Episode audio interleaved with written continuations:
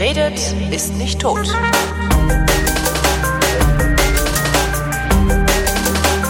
Willkommen zu einer neuen Ausgabe der Fotografie, worin Chris Marquardt, der so viel mehr davon versteht als ich, mir ein bisschen was darüber erzählt. Hallo Chris. Holger. Äh, Thema heute? Ähm, ja, wir hatten es angekündigt als Sie fragen, wir antworten. Das Ja, ist aber ein, ein bunter Strauß an äh, verschiedenen Sachen, die so, ich war in Grönland. Ist aber äh, jetzt auch nicht so, unsere, uns, zu sagen, äh, schickt uns Fragen, wenn ihr welche, es war jetzt nicht so erfolgreich, ne? Idee. Oh, ich habe da also drei Fragen schon. Da kann Immerhin. man auch relativ, die, die hätten wir auch noch eine ganze Sendung ausdehnen können, will ich aber nicht tun. ähm, nee, wir haben, wir haben so drei, vier Kleinigkeiten, auch mal wieder so ein paar Köstlichkeiten. Ah, ähm, ja. Die Fotokina ist jetzt dann. Große Fotomesse also nicht, in Köln, Nicht ne? jetzt dann, sondern wahrscheinlich, wenn die Sendung dann auf dem Äther landet, Äh, du meinst ist sie in- schon gewesen worden in sieben sein. Wochen, ne?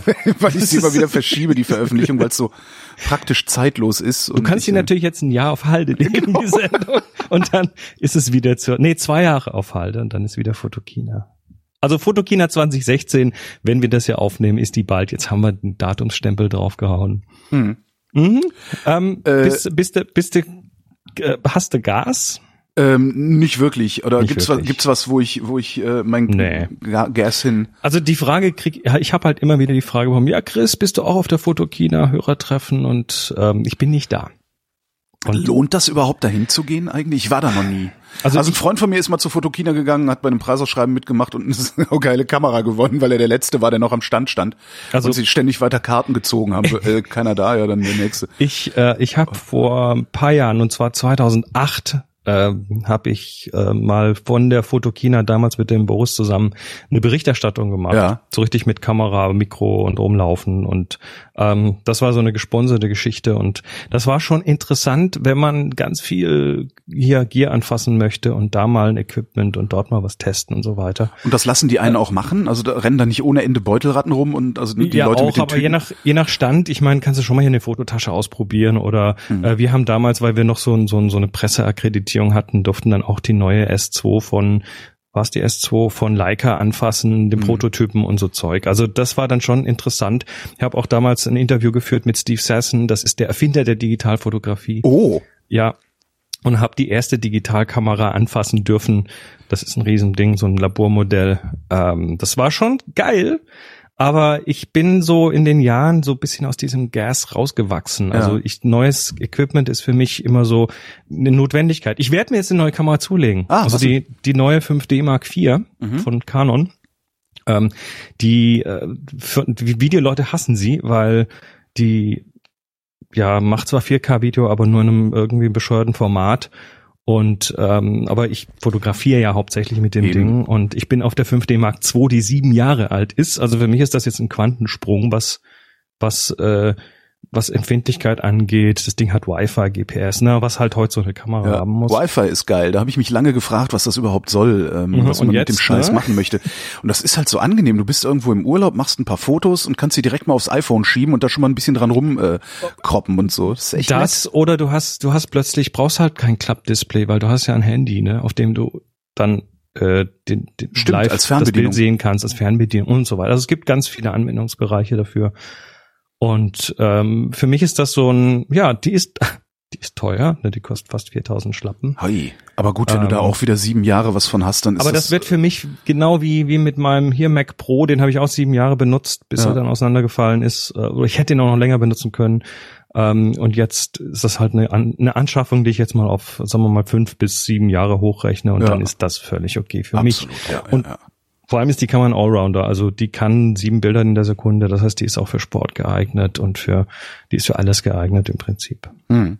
Tja, also das ist, das ist mein, aber es ist kein Gas, es ist nicht so dieses, oh, Oh geil, will ich eher so ich, Fuji X70. Oh cool, brauche ich zwar nicht, aber ist cool. Genau. Will ja, aber genau, also das, das ist eher jetzt tatsächlich nicht das Wollen, sondern das Brauchen. Dieses, Ja. ich jetzt, jetzt meine Alte, die macht jetzt demnächst echt die Grätsche und ähm, ja, muss mal was Neues und deshalb Ich werde ich ja- da jetzt dann, dann wahrscheinlich vor Weihnachten noch werde ich da mal äh, Kreuze einwerfen. Ich habe ja so ein bisschen das Problem, also ich hatte mir ja, ähm, also eigentlich besteht meine Ausrüstung aus einer Fuji X100 mhm.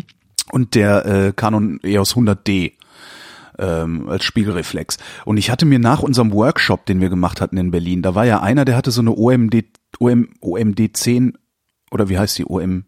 Diese Olympus, weißt du? DEM1, OMD, EM10. EM, OMD EM10, so Die, heißt die sie, laufen genau. so von der Furchtbar. Zunge. Ja. Ähm, hatte so eine dabei und mit der habe ich ein bisschen rumgespielt. Das hat totalen Spaß gemacht und habe ich mir in so einem Anflug von geistiger Umnachtung so eine gekauft. Äh, und ich stelle fest, dass ich fast ausschließlich nur noch mit dem Ding fotografiere, was mich ein bisschen irritiert. Meinst du, sollte ich tun? Aber die, X, die X100 ist so schön. Naja, ich meine, du, du tickst ja, du tickst, tickst ja, was solche Sachen angeht, eh anders. Also du bist dann eher vom Wollen und nicht vom Brauchen getrieben. Ja, das ja so ich sowieso. Ansonsten, wahr? ansonsten würde mir das iPhone wahrscheinlich reichen und äh, das iPhone und gelegentliche Flüche, weil das iPhone nicht reicht. Billiger wäre das. Ja. Ja. Egal. Also Okay. äh, Fotokina ist für mich äh, dieses Jahr, also ich find's toll, wenn jemand äh, dahin geht und sich alles anguckt und dann auch davon berichtet. Also äh, wir haben auf Happy Shooting haben wir den, den Menschen schon mal äh, den Auftrag mitgegeben, dort doch mal ein Hörertreffen zu machen. Wenn auch ohne uns und äh, was aufzunehmen und zurückzuschicken. mal schauen, was da kommt. Aber so- schaden. Persönliche Anwesenheit, äh, Fotokina finde ich, also ist für mich jetzt nicht mehr so interessant. Mhm. Tja, ähm, Follow-up. Wir haben ganz schöne Kommentare bekommen. Äh, Wulf und Robert widersprechen vehement. Es gibt Sandstrände auf den Lofoten. Ähm, Ah, ich erinnere mich, ja. Ich hatte da irgendwie, ähm, was natürlich völliger, also ja, ihr habt recht, ist natürlich auch völliger Blödsinn, was ich erzählt habe, weil ich war ja am Strand. Ich äh, habe einen, habe sogar einen Videobeweis geliefert, weil ich habe einen äh, Spazier, einen mitternächtlichen Spaziergang auf äh, YouTube gepostet am Strand Hm. mit der Mitternachtssonne. Ähm, den Link habe ich dir gerade rüber geschickt. ja. Äh, das ist einfach Chris erzählt in die Kamera und läuft dabei am Strand. Also äh, natürlich gibt's da Ah, jetzt läuft das im. Hintergrund los, ist ja furchtbar. Ja, ähm, der Marius sträubt sich gegen das Thema Nachbearbeitung. Da gab es eine kleine Diskussion in den Kommentaren. Mhm. Äh, das fühlt sich ehrlicher an, wenn es nicht nachbearbeitet ist und so weiter. Ähm, völlig gut, völlig klasse. Wer das nicht möchte, muss das nicht. Dann würde ich aber äh, empfehlen, dann auch JPEG zu verwenden, weil da die Kamera quasi für einen schon eine Menge dieser Nachbearbeitung macht. Mhm. Ähm, Was ich ganz interessant finde, ich war, ich, ich hatte das ja ähnlich früher, dass ich dachte so, nee, ey, das ist ein Photoshoppen, das ist doch, ne? Weil man denkt immer direkt so, oh ja, ist Photoshoppen, nachbearbeiten ist Photoshoppen, Pickel wegmachen, die Brüste größer, weißt du, so die Nummer. Genau. Ähm, aber als ich dann festgestellt habe, dass das wenig mit Photoshoppen zu tun hat, Mhm. äh, seitdem mache ich das relativ gerne. Also einfach noch mal ein bisschen die Belichtung hoch oder so, damit man vielleicht noch ein Detail erkennt. Ich habe auch ganz am Ende der Sendung haben wir wieder die Bilderschau. Da habe ich diesmal drei Bilder ausgesucht und habe an allen dreien ein bisschen was bearbeitet und Ja. möchte einfach mal erklären, wie man doch mit ganz einfachen Mitteln eine, eine ganz effektive und schnelle Bearbeitung hinbekommt, die auch sinnvoll ist in dem Moment. Ja. Also das machen wir am Ende. Ähm, und wer aber dann RAW fotografiert, also sagt, ich will hier das Maximum rausholen, der kann dann eben noch die letzten, sagen wir mal, 20, 30 Prozent äh, selber rauskitzeln, muss aber dann nachbearbeiten. Mhm. Das ist halt so.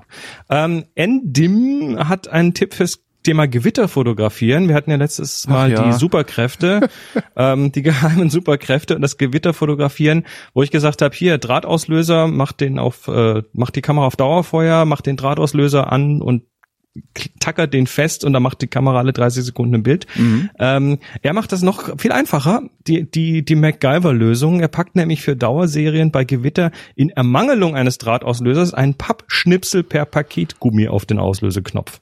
Reicht auch. Ja. Also der drückt den quasi äh, gewaltsam da rein und macht einen Gummi um die Kann man Kamera. bestimmt mit so einem Streichholz an der Seite, wie man früher Autoreifen platt gemacht hat bei Leuten, die man nicht leiden konnte. Kennst du das noch? Macht, ja, ja, macht das auf eigene Gefahr. Ja, oder, Ja, oder das ja sowieso. Oder das Streichholz ins, ins äh, zu groß geratene Bohrloch, weil, weil die, weil Stimmt. der Dübel nicht, naja, gut. Und der Elektrobier weist auf eine Selbstbauanleitung für eine Scheinerblende hin. Das ist das Thema Scharfstellen auf Sterne bei Ja. Nacht ohne Live-View. Äh, also wer das möchte, der möge sich die letzte Folge nochmal, äh, möchte sich die Kommentare für die letzte, Letzte Folge, Folge noch nochmal mal rein. zu Gemüte führen. So, das waren die Follow-ups, die ich mir rausgesucht habe. Und jetzt gehen wir nach Grönland. Jetzt gehen wir nach Grönland. Oh, ah, da, da, da, diese Kälte. Ich, ich komme ja, nö, überhaupt nicht. Äh, ich komme ja gerade äh, von, ich habe gerade so, ein- so ein Reiseklumpen hinter mir. Aha. Ähm, ich war jetzt eine Woche in Donegal in Nor äh, Nordwestirland Mhm. und das war wunderschön und ganz toll und alles. Jetzt weiß ich endlich, wie man das ausspricht. Es ist also einer dieser, Donegal. Nee, Ja. Donegal. es ist so einer, eins dieser Worte, wo ich seit Jahren denke, nee, ich spreche das einfach nicht aus, weil ich nicht sicher bin, wie man es ausspricht und Ja. hinterher klingst du doof. Ja. Das Donegal. Und äh, da, da und irgendwann Anfang des Jahres habe ich mich äh, zusammen telefoniert mit äh, mit äh, einem einem Betreiber von Schiffsreisen, Ja. also oder Schiffsexpeditionen in der Arktis und in der Antarktis und äh, da haben da haben wir für nächstes Jahr Mai ein Schiff gechartert für Svalbard, also Ein ganzes. Schiff? Ja. Aber nur, also sind nur 20 Leute drauf, ist nicht so ganz groß. Ach so, okay. Aber ich hab wir dann haben- immer bei, ich habe ein Schiff gechartert, habe ich dann immer sofort so ein Costa Concordia Bild im Kopf irgendwie. Nee, nee, Think nee, nee. big. Nee, nee, also für nächstes Jahr äh, ist das ist im Prinzip eine, naja, es ist keine Nussschale, aber es hat schon einen gewissen Komfort und es sind 20 Leute plus fünf Crew an Bord und da werden wir um Spitzbergen rumschippern und dort äh, Eisberge und äh, Tiere fotografieren. Aber äh, da, da fiel mir dann für dieses Jahr so quasi Grönland in den Schoß. Da Das fragte, so ein Zufall. fragte dann der Mensch, ähm, sagte, was machst du eigentlich dieses Jahr im August? Ich sag, ja, da bin ich in Donegal. Und ähm, gab er mir ein Datum, zehn Tage, äh, und meinte, bist du da auch in Donegal? Sag ich, nee, da bin ich nicht in Donegal, sondern zwei Tage später. Dann dachte er, gut, wir haben da eine Schiffstour äh, oder eine, Expedition äh, um Grönland, ähm, um in, im Südosten von Grönland, die sich nicht so verkauft, wie wir das wollen. Möchtest du mal probieren? Wie die zu verkaufen oder die mitzumachen? Also, Nee, nee, also da, da quasi Leute mitzunehmen äh, auf diese Tour. Mhm. Also äh, quasi äh, den, denen helfen, das Schiff zu füllen. Und das ist natürlich, also Grönland ist faszinierend und für mich auch eh immer schon. Und dann dachte ich, naja gut, ähm, ich gehe da jetzt kein ganz großes Risiko ein, musste halt eine Mindestanzahl an Menschen mitbringen, damit ich da irgendwie nicht zu viel für meine eigene Reise bezahlen muss. Und äh, dann dachte ich, naja, mach das mal. Auf die Weise kommst du mal nach Grönland. mh. Und das explodierte mir so quasi ins Gesicht. Ne? Da waren plötzlich, äh, standen plötzlich irgendwie zehn Leute Schlange, die mit wollten. Also das habe ich noch nicht mal irgendwie auf die Website, habe ich nur im Podcast erzählt. ja. Und plötzlich standen sie Schlange und ich so, hei, hei, hei, hei. Und äh, dann wurden es mir zu viel, weil ich gesagt habe, ich muss ja auch noch so, so, so einen gewissen so ein gewisses Verhältnis äh, Anzahl Menschen, die es leiten und Anzahl Menschen, die da mitkommen, Mhm. äh, waren, damit das auch, damit ich, ich den Leuten auch entsprechend Zeit widmen kann. Und äh, dann wurden es immer mehr und dann habe ich noch einen Freund an Bord genommen und zum Schluss waren wir insgesamt mit 18 Leuten auf diesem Schiff. Cool. Also es war unglaublich, äh, ja, wie sich das entwickelt hat. Und ja, dann waren wir äh, in Grönland. Und ich wusste davor ganz wenig über Grönland, außer dass es tierisch geil ist. Ja. Also ähm, dahin kommst du über Island, also über Reykjavik. Äh, Von dort gibt's dann einen Flug nach Kulusuk. Das ist äh, so glaube ich, so zwei Stunden Flug ungefähr. Mhm. Und da bist du dort auf so einer Dreckpiste landest du. Ähm, ja, und dann äh, wartete da die Rembrandt van Rijn. Das äh, So heißt das Schiff. was das Schiff 1924 gebaut in Oh. Holland äh, als Fischerboot, dann in vielen verschiedenen Eigentumsverhältnissen auch immer wieder verlängert worden. Also die, das ist hat so eine Stahl ein Stahlrumpf, dann wird Aha. das also aufgeschnitten und irgendwie länger gemacht. Das Ding ist jetzt 44 Meter lang Wow. und Ich habe es hält- gerade gefunden. Ocean Wide Expeditions. Das Genau. ist ja mal ein feines ist ein, Schiff. ein Schoner, ein Dreimastschoner Ist die hübsch. und hält 45 Personen. Davon Segelt die, äh, fährt die unter Segel oder ist das nur noch Deko? Nee, nee, die fährt unter Segel, wenn möglich. Ja. Ähm, an der Ostküste Grönland war jetzt nicht so viel Wind, das heißt, wir haben nur zwei, dreimal tatsächlich äh, mit Segeln gefahren, ansonsten hat die große Diesel an Bord.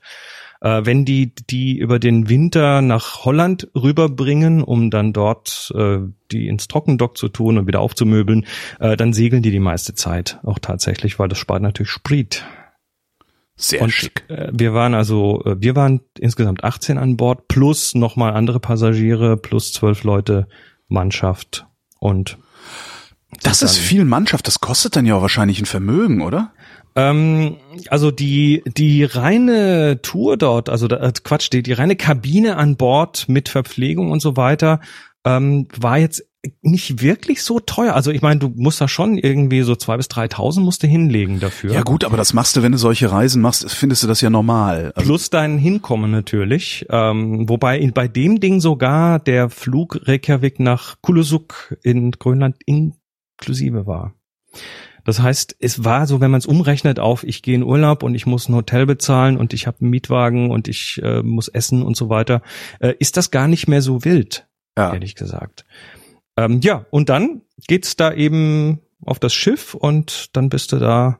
Insgesamt waren wir neun Tage auf diesem Schiff und es ist es ist von, von der Größe irgendwie ideal. Ne? Es ist mhm. nicht zu groß, dass man irgendwie also nicht nicht so kreuzfahrtmäßig und es ist äh, auch nicht zu klein, dass man sich ständig auf der Pelle sitzt, sondern man hat da einen großen Speisesaal. Äh, du sagtest groß. Kabinen, das heißt, du hast deine einzelne Ein Einzelkabine da oder nee, was? Nee, Zweierkabinen ja, okay. sind das. Äh, Zweierkabinen mit Dusche, Klo, und ähm, ordentlichen Matratzen, also nichts hier hängen hat. Das war so. ordentlich luxuriös auch. Ja. Ziemlich, ja. ja. Also äh, muss man schon sagen, an Bord, Koch an Bord, äh, ein ähm, Hotelmanager, der den quasi den, den Übernachtungsbetrieb ähm, unter sich hatte, der auch dann abends immer die Bar äh, betrieben hat an mhm. Bord. Also es gab so quasi eigentlich alles.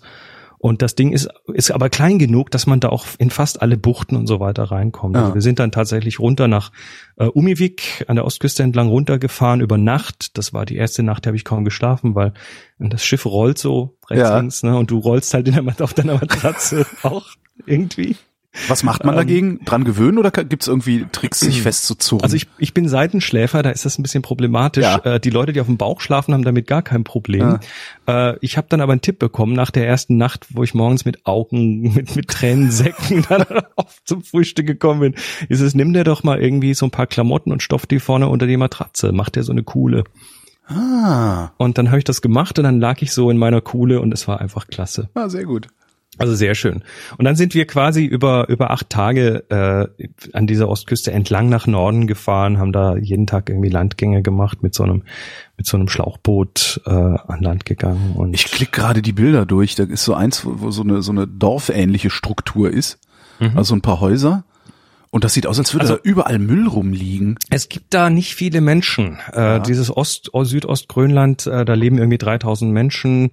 2000 äh, davon leben in einer Stadt, in äh, Tassilak. Und der Rest verteilt sich so auf Dörfer, so ein, zwei, drei, vier, fünf Siedlungen. Äh, wie viele sind, genau sind, weiß ich gar nicht. Und insgesamt hat Grönland so eine Bevölkerung von 56.000. Mhm. Ähm, das ist weniger als ein Tausendstel von dem, was wir hier haben. Polarlichter hattest du. Und die Fläche ist dafür fünfmal so groß wie ja. Deutschland oder mehr als fünfmal so groß.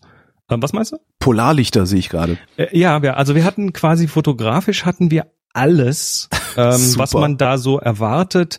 Ähm, das geht also von Eis über also eine äh, Eis, eine Eisberge. Ja, ja. Und zwar und zwar stadtgroße Eisberge. Ja, ich das ist ein schönes Bild, habe ich gerade, wenn ich gerade drüber, wo das Schiff vor einem Eisberg steht und Nee, das ist ein Gletscher, das ist eine das Gletscherzunge, Gletscher. ne? Ja, genau. Das ist eine Gletscherzunge. Ähm, du hast, du hast Gletscher, riesig. du hast Eisberge, die da rumschippern, du hast äh, Farben, Formen, Licht, wahnsinniges Licht, du hast auch das ein oder andere Dorf, wobei du die tatsächlich auch alle nur per Wasserweg erreichst. In Grönland gibt's mehr Boote als Autos. Mhm. Und ähm, du hast ja Nordlichter da oben. Also wir hatten auf dem Schiff mehrmals Nordlichter. Kommen wir gleich noch dazu, wie man sowas vom wackelnden Schiff aus fotografieren kann. Äh, hätte ich jetzt auch mal. Ja, ja. ja. Mhm. Ähm, dann hast du ähm, Wetterphänomene. Also du, wenn du ganz runter scrollst in den Bildern. Das können wir übrigens kurz sagen, wo die sind. Äh, die sind nämlich auf tfttf.com slash greenlandpics, P-I-C-S. Da kann das jeder mal mitgucken. Ähm, wenn du fast runter scrollst, dann siehst du dieses dreigeteilte Bild. Bei mir lädt's gerade nicht mehr. Ich weiß, was soll denn das hier? Alles kaputt. Alles im Arsch. Macht nix. Ähm, also Himmel, Wolken, Wasser. Und du hast, du hast tatsächlich fotografisch, ähm, ja, ich sag mal, immer immer so Minimalismus, wenn du vom ja. Schiff aus fotografierst. Also du hast äh, so zwei bis vier Elemente im Bild. Das ist dann äh, meistens Himmel und Wasser mhm. und Eis. Mhm. Das sind so diese. Manchmal hast du noch Landschaft dabei, manchmal hast du noch ein paar mehr Eisberge, manchmal ist noch ein Wal mit drauf. Die gibt's da auch. Und ähm, die Schwierigkeiten sind dann natürlich so der Umgang mit äh, mit Größenverhältnissen. Mhm. Also wie zeigst du denn, wie groß die Dinger sind, weil die sind teilweise echt Kilometer groß. Ja, du Also brauchst halt immer ein Referenzobjekt. ne? Ich sehe gerade einen Eisberg mit einem kleinen Schlauchboot davor. Ja. Genau, das war so das eine, wo ich gesagt habe, Moment. und dann fuhren die da vor dem großen Eisberg und der ist noch nicht mal groß. Mhm. Der ist noch äh, relativ harmlos. Ähm, und dann, dann fuhren die davor und dann habe ich, äh, ich glaube, acht oder zehn Bilder geschossen, während die da vorbeifuhren. Ähm, da, also das, das Schlauchboot in verschiedenen Positionen vor diesem Eisberg und dann war das, weil ich mir nicht sicher war, ne, da war das zum Schluss das, was rausgefallen ist. Mhm. Ähm, du hast den Umgang mit Größenverhältnissen, Umgang mit Farben, Ja. weil du hast, du hast, also Eis ist weiß, aber Eis, Eis ist auch blau dort. Das ist dann dieses sehr komprimierte Eis, ähm, was dann einfach äh, blau aussieht, also teilweise echt so fast schlumpfblau. Mhm. Äh, dann hast du je nach Tageszeit eben auch warme Farben drumrum, also die, die warme Sonne, die dann so drüber scheint. Äh, und diesen, diesen und, und dann hast du noch manchmal Landschaft, die dann auch noch mal die Felsen, die dann eben im Verhältnis zum Eis wärmer sind.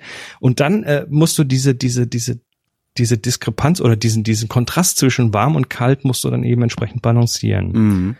Ähm, dann hast du das Problem Belichtung, weil wenn viel Eis im Bild ist, dann ist ist viel, es viel Streulicht und alles Mögliche. Ne? nicht mal das, das Nee? ist gar nicht so gar nicht so schwierig, aber wenn du viel hell im Bild hast, dann sagt die Kamera, ich belichte mal ein bisschen dunkel. Ja.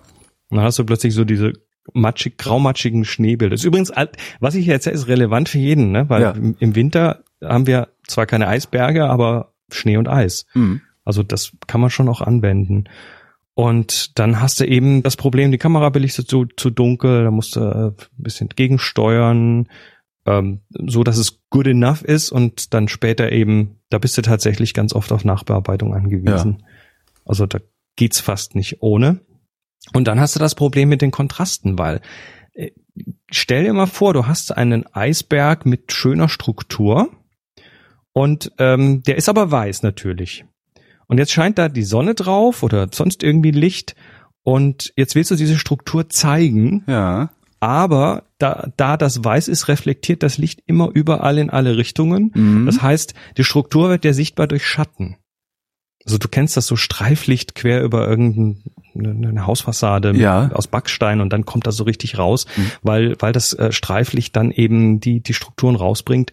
Hast du hier auch aber nicht so dramatisch, weil du so viel Weiß hast, was so viel Licht auch in die Schatten wirft. ja. Das heißt, du musst tatsächlich in der Nachbearbeitung äh, das rauskitzeln, diese, diese Detailschatten. Da, da, danach be be- bearbeitest du nicht mehr das ganze Bild nach, sondern wirklich Details im Bild, ne? Jede, jedes für sich oder. Also viele der Bilder sind tatsächlich ge gesamt nachbearbeitet, Mhm. aber bei manchen bin ich tatsächlich hergegangen und gesagt, so Moment mal, diese, diese, alles ist perfekt, aber diese eine Fläche, also gerade zum Beispiel das Bild mit dem Schlauchboot vor dem Eisberg, mhm. da war äh, alles eigentlich soweit gut. Das hat mir gefallen, auch diese komische Pinkfärbung im Himmel, die da tatsächlich war. Und eben die, die, dun die kühlere Seite von diesem abgebrochenen Eisberg, aber die Fläche links, die du siehst, diese, diese Mist, ich habe mich weggeklickt. Warte, welches Bild war das? Ah, das ist das, äh, ähm, das dritte von unten. eins, zwei, da war's genau. Ah, da ist es wieder. Okay. Oh, das habe ich ja. sogar doppelt drin. Egal. ähm, die Fläche, äh, die du siehst, die, die große Eisfläche, Ja. die war halt einfach nur weiß. Ach, Und die hat einfach nur scheiße langweilig ausgesehen. Aber du siehst diese geilen Strukturen da drin. Ja. Und ähm, da bin ich tatsächlich reingegangen und gesagt, okay, ich gehe jetzt noch mal an die Stelle und pinsel mir das in Lightroom, quasi pinsel mir so eine Maske da drauf und ziehe an dieser Stelle die Belichtung noch ein bisschen runter und mhm. drehe noch ein bisschen an, an den Kontrasten.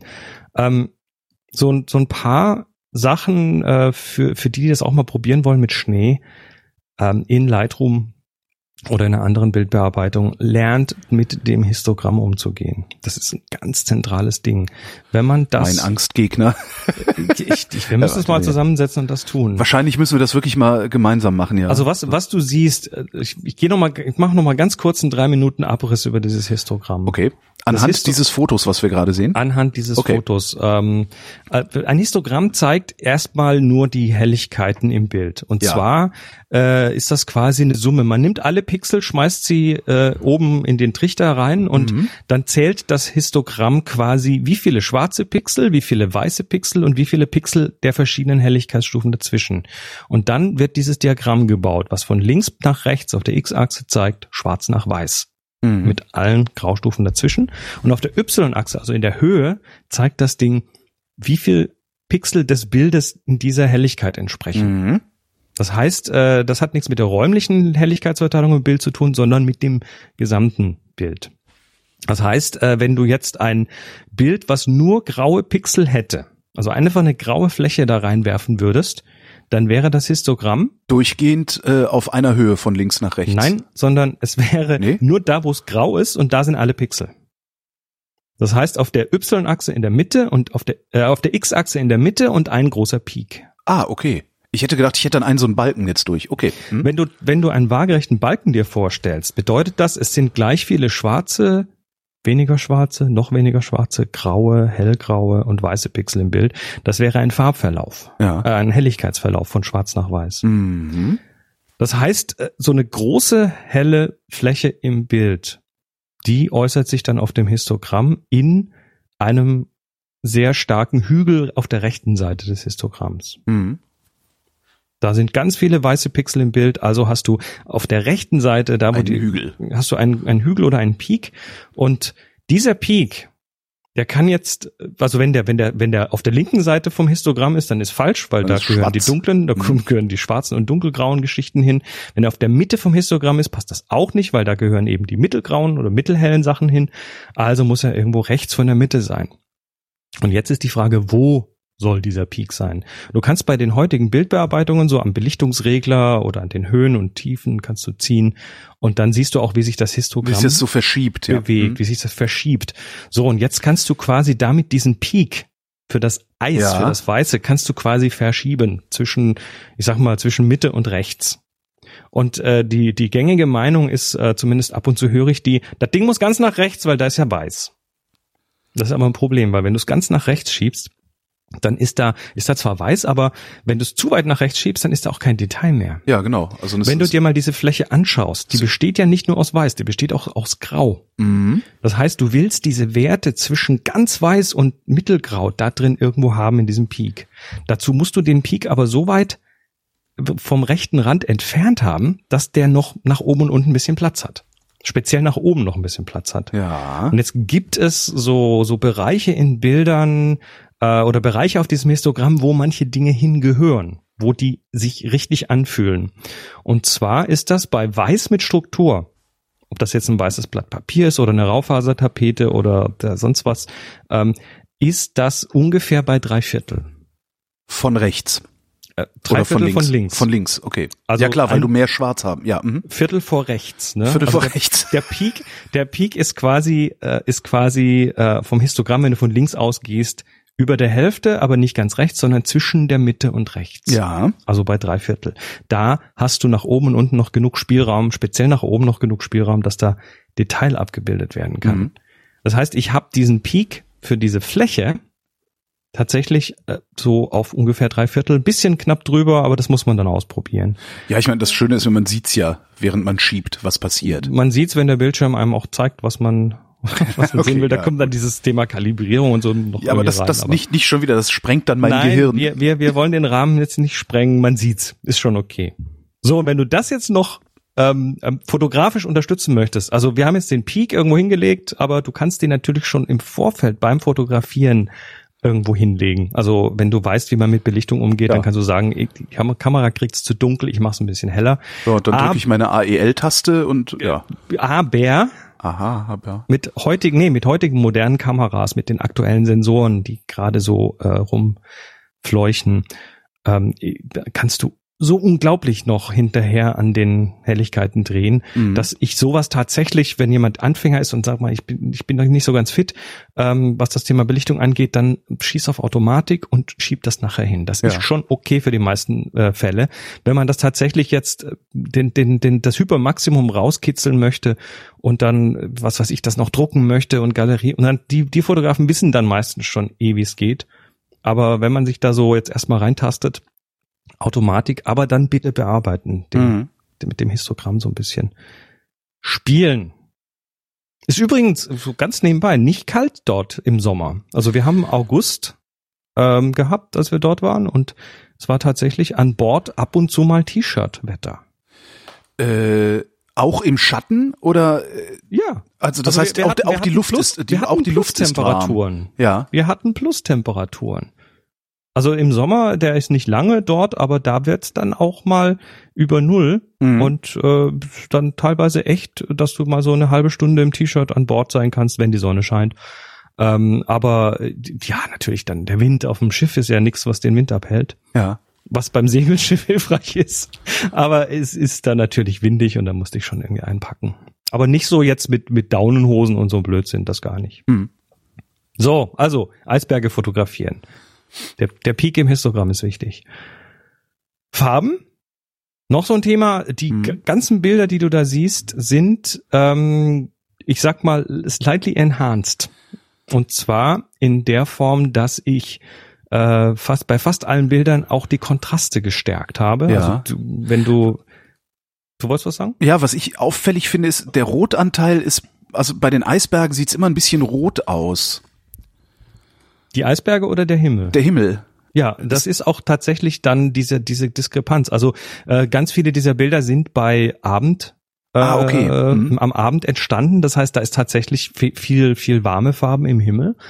Ähm, du hast auch ähm, du hast auch äh, die also dieses kühle Eis, das teilweise echt blau ist. Das ist teilweise so blau, dass man da noch ein bisschen Weißabgleich verschieben muss, damit es nicht ganz so künstlich aussieht. Mhm. Und dann wird auch damit der, der Rest des Bildes ein bisschen wärmer. Also wenn du das einfach verschiebst auf so einer Achse zwischen kühl und warm, dann wird halt alles, was kühl ist, ein bisschen wärmer und alles, was, was neutral ist, wird dann noch wärmer. Mhm.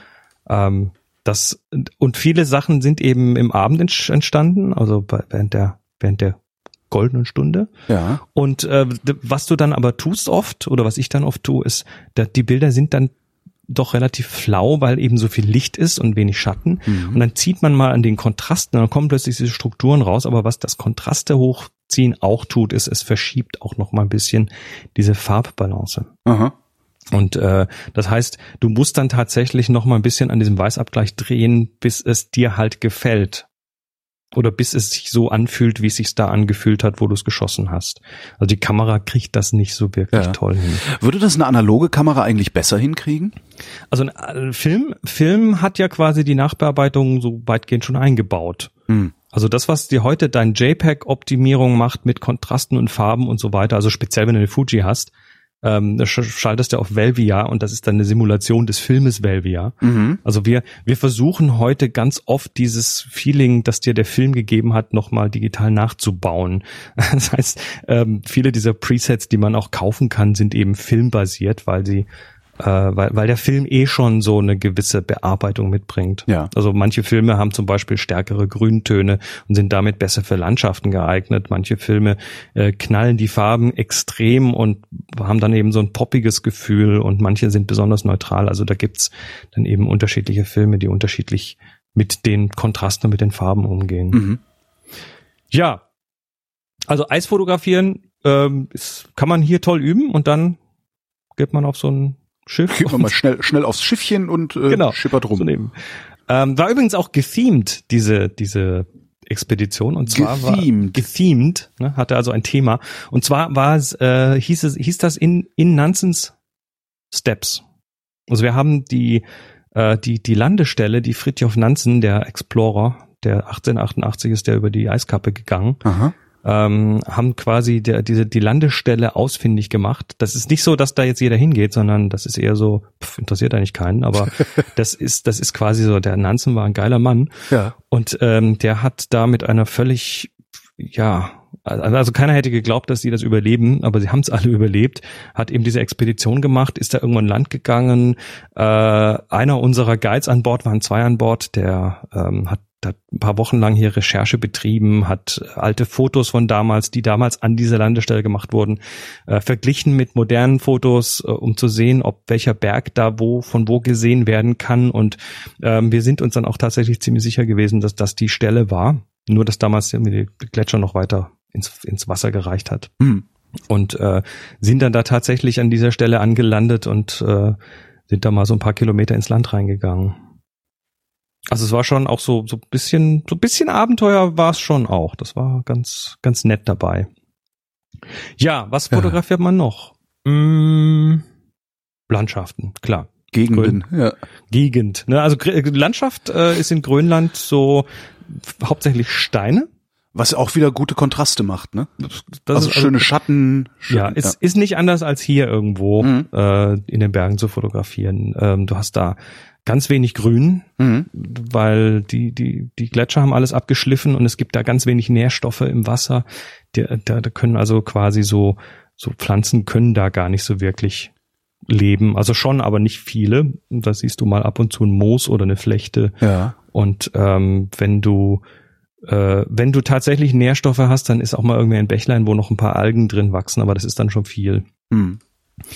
Hm. Also von der Geologie her Blätterteig. Ne? Du hast Stimmt, So- Blätterteig trifft's gut, ja. es ist. Blätterteig. Also du hast unglaubliche Texturen, Steine, die mit anderen gemischt sind. Äh, wir hatten einen äh, dabei, der der äh, beruflich Geologe ist, der dann uns nochmal erklärt hat, also das, was wir da, was wir da sehen, das war irgendwie früher mal 30 Kilometer tiefer und wurde dann komprimiert und da wurde geschmolzen und manche Steine sind eben nicht geschmolzen, weil die mehr Hitze abkönnen und dann hast du so Steine mit Einschlüssen und da fließt, also wie so gefließende Strukturen. Das ist also völlig, völlig verrückt. Ja. Ähm, dann Wale. Also an Klar, Bord. die wohnen da ja quasi. Ja, die wohnen da und zwar ziemlich viele. Und ähm, wir haben also jetzt nicht nicht ständig Wale gesehen, aber doch immer wieder. Da, da hatte wir an Bord gibt's so ein so ein Ansagesystem, über das normalerweise so ja äh, das Essen ausgerufen Ja. wird und so. Und da der der Hauptguide, der das also ähm, für uns quasi zusammengestellt hat, der ist dann immer wieder so auch mal morgens um sieben vorm Aufstehen. So, ähm, nee, wir haben gerade links vorne Buckelwale. Wer Ja. möchte, kann da mal gucken kommen. Und dann hast du halt, also bei Walen hast du echt alle fotografischen Möglichkeiten. Also zum einen, du siehst die kaum, das ist das Problem. Die sind halt unter Wasser Ja. und dann siehst du sie pusten. Also blasen dann so Luft, äh, Wasserfontänen in die Luft. Hm. Ähm, und mal sind sie nah und mal sind sie fern. Und das heißt, äh, wenn sie nah sind, kannst du damit eher weitwinklig arbeiten. Wenn sie fern sind, dann brauchst du halt dein langes Teleobjektiv, musst lange beobachten, bis was passiert, den richtigen Moment abpassen, wenn sie dann tauchen, weil dann kommt die Schwanzflosse raus. Mhm. Und dann, wenn die noch in einem schönen Licht ist und vielleicht schön komponiert ist, wenn du Glück hast, noch ein Eisberg dahinter, dann kannst du so richtige Postkarten machen. Und äh, ganz selten haben wir jetzt gar nicht gesehen, springen die dann auch mal. Also tauchen schnell auf und springen dann so aus dem Wasser. Das heißt, Je das nach- sind dann eher die dressierten. Äh, Äh, machen die halt mal. Hm. Ähm, was manche au- auch machen, äh, ich glaube, das sind die Wahlweibchen, die legen sich, also ich man möge mich korrigieren, aber die legen sich auf die Seite, strecken so eine Seitenflosse aus dem Wasser und patschen die dann ganz laut aufs Wasser, machen also einen riesen Splash und das machen die wohl, um Männchen anzulocken. aha. Das ist halt Also so praktisch das, das, äh, das sich aufplustern des Pfaus nur mit anderen Mitteln. der Wahlpluster. Der Wahlplustern, Wahlplustern, genau. genau. Ähm, ja, also äh, das haben wir gesehen. Ansonsten so mehr Wildlife haben wir dort leider nicht gesehen, ist aber auch in Grönland nicht so reichhaltig. Hm. Also da werden wir nächstes Jahr in Spitzbergen deutlich mehr sehen. Das bezeichnet man so als das, das Galapagos der Arktis. Ähm, und Grönland ist mehr für, für Landschaft und Eis geeignet. Was du vorhin sagtest, da ist mir was eingefallen. Und zwar sagtest du eben, ja, es ist wie, wie bei uns auch Berge fotografieren. Ähm, was mache ich eigentlich? Also vielleicht, vielleicht kann ich da auch gar nichts machen. Was mache ich eigentlich, wenn ich äh, äh, in den Bergen, also wir waren in den Bergen unterwegs im Urlaub Und warte mal, ich versuche hier gerade mal das Foto rauszukramen. Ich habe gerade eins zu Flickr hochgeladen, aber es funktioniert nicht. Hm. Hm. Wieso geht das nicht? Du hast gerade irgendwie Netz kaputt, oder? Public. Flickr Nee, ich weiß gar vom Holgi, nicht wahr? Äh, ja, genau. Also bei mir macht das auf. Ich sehe dein Bergebild. Kalterer See. Den Kalterer See, genau. Warum geht das? Ja. Ach, die haben irgendwie scheinen die das Interface verändert zu haben. Ah, jetzt habe ich verstanden. Genau. Also wir, wir waren äh, in den Dolomiten, Mhm. Ähm, sind auf den Berg hochgeklettert. Ähm, von da oben habe ich dieses Foto vom Kalterer See gemacht. Äh, und es ist diesig. Kann Normal. ich dagegen irgendwas unternehmen? Ja, kannst du. Also äh, erstmal ist es normal, weil ähm, das ist im Prinzip das gleiche wie der blaue Himmel. Das Licht bricht sich an Partikeln in der Luft und dann wird das blaue Licht wird gestreut Mhm. und äh, wird dann eben in alle Richtungen reflektiert, auch zu dir hin. Und deshalb siehst du, je weiter entfernt es ist, desto blauer wird das im Bild. Ähm, also, also zu einem gewissen Teil ist es nicht zu vermeiden. In manchen Gegenden der Welt hast du da weniger Partikel in der Luft. Und also Partikel, ne? Staub, Staub Ja, und mhm. Wasser und was weiß ich alles. Ähm, und da ist es dann eben klarer. Das hat dann auch mit der Wetterlage oft zu tun. Aber das ist eher das Normale. Ähm, ist an sich erstmal eine hilfreiche Sache, weil was was uns das vermittelt, ist natürlich auch so ein bisschen Tiefe. Also wir sind es gewöhnt, je tiefer, je weiter weg was ist, desto bläulicher wird es. Ja. Das heißt, äh, dann nach vorne, du, du hast hier schön im Vordergrund so Bäume und Gras rein komponiert. Das heißt, Mhm. man sieht so ein bisschen die Tiefe. Äh, das hilft, aber das, was vorne ist, ist auch deutlich wärmer als das, was hinten ist. Das äh, nennt man, ich glaube in Amerika auch immer mal ab und zu so den Disney-Effekt, weil, weil Walt Disney das früher wohl zur Perfektion getrieben hat, dieses äh, Sachen, die weit weg sind. Du musst ja bei so einem zweidimensionalen Zeichentrickfilm auch Tiefe irgendwie Ja. suggerieren und das machst du auch unter anderem durch äh, eben Sachen, die weiter weg sein sollen, werden kühler. ah ja. Und äh, das ist also quasi erstmal normal, aber du willst natürlich auch mehr davon sehen. Da gibt es jetzt mittlerweile, ähm, ich glaube bei der, also Lightroom CC macht's mittlerweile, also diese Creative Cloud Version, aber auch andere Software macht's mittlerweile, einen sogenannten Dehaze-Filter. Ah. DHC. Mhm. Also Haze, ist, Haze- Haze ist also äh, Haze ist Dunst. dieser, dieser Dunst, genau. Mhm. Also ein Entdunstfilter. Entdunstung. Genau, der geht dann her und macht dann A diese, also kannst du auch nachbilden, ne? Da macht dann A diese bläulichen Töne ein bisschen wärmer Mhm. und B macht er da einfach mehr Kontrast rein, weil was du da siehst, ist eigentlich nur Kontrastverlust. Stimmt. Der, der Unterschied zwischen ganz, zwischen dem dunkelsten Teil und dem hellsten Teil ist bei den Bergen sehr gering. Aha. Wenn du den Vordergrund anschaust, die hellen Äste gegen die dunklen Schatten in dem Baum, die sind sehr groß, dieser Unterschied. Der ist sehr groß, der Unterschied. Hinten im Hintergrund ist es eben mehr grau in grau, Ja. oder blau in blau. Und was du da tun kannst, ist, du kannst natürlich so in Lightroom zum Beispiel einen Pinsel nehmen und in dem Pinsel den Kontrast anheben Mhm. und dann da mal den Berg mit anmalen und dann vielleicht noch ein bisschen den Weißabgleich ein bisschen in Richtung warm verschieben für den Berg. Wobei ich ja Aber natürlich, nicht so ich habe ja, ich hab ja auch das, fake aus. ich habe ja auch das, trotzdem noch das Problem, dass der See, der, der ist ja auch so diesig. Ja, da machst du da auch noch ein bisschen mehr Kontrast hin. Das heißt, das ist der ganze Trick, einfach mal Ja. Kontrast erhöhen. Genau. Ich guck das mal, ist erstmal der Trick. Übers ganze Ähm, Bild mache. Ja, dann, dann, dann bisschen erhöhst komisch. du, Mhm. erhöhst du vorne in dem Bereich, wo eh schon viel Kontrast ist, erhöhst du den Kontrast noch weiter. Stimmt, und das sieht dann sehr unnatürlich aus. Und dann verlierst du die Schatten, weil dann säuft dir das Dunkle ab und dann verlierst du das Helle, weil das dann ins Weiße abtaucht. Richtig. Und Das sieht bäh aus. Ähm, das heißt, du musst tatsächlich an der Stelle so ein bisschen äh, Lokalkontraste Ja. Verändern. Und das geht dann wieder nicht auf dem Handy. Es ist eine Schande. Oh, ich glaube, gibt sicher Software, die das Ja, mit, ja klar, gibt's ja immer. Ja. Aber das ist der Trick, ne? Das ist ein, Ja. ist ein Kontrastverlust und den kannst du so ein bisschen ausgleichen. Aber wie gesagt, ne, übertreiben würde ich es nicht, weil dann sieht's wieder. äh, Ja, ich mag das nicht, wenn es dann so fake aussieht. Mhm. Ja, Ja. das war das, was ich, was ich auf dem, auf dem äh, Zettel stehen hatte. Und dann wollte ich noch, sag mal, regst du dich auch so über Instagram auf oder ignorierst du es einfach? Ich benutze es sogar. Instagram Äh, ich finde, toll. ja, eigentlich ja, aber seit die nicht mehr chronologische, eine chronologische Timeline haben, Ach so, ich finde ich, nutze- mich da nicht mehr drin zurecht. Ich ja, das mit den Timelines äh, lange Diskussion. Ich das ist mir das ist mir relativ wurscht. Ich gucke, Ah, okay. wenn ich was Schönes sehe, ist schön und wenn ich nichts Schönes sehe, dann gehe ich wieder weg. Also ich bin da jetzt ich ich ich habe schon lange aufgegeben, Dinge, Dinge, die im Internet ja. durch irgendwelche Timelines laufen, äh, da habe ich schon lange aufgegeben, da irgendwie so eine Vollständigkeit haben zu wollen. Ah, okay. Das ist für mich so ein bisschen wie, ich, ich gucke ja auch nicht äh, die Nachrichten der letzten Woche nach, nur weil ich irgendwie paar Sendungen ja. verpasst habe. Ähm, das sind so Events für mich, die passieren jetzt und dann, wenn die weg sind, sind die halt wieder weg.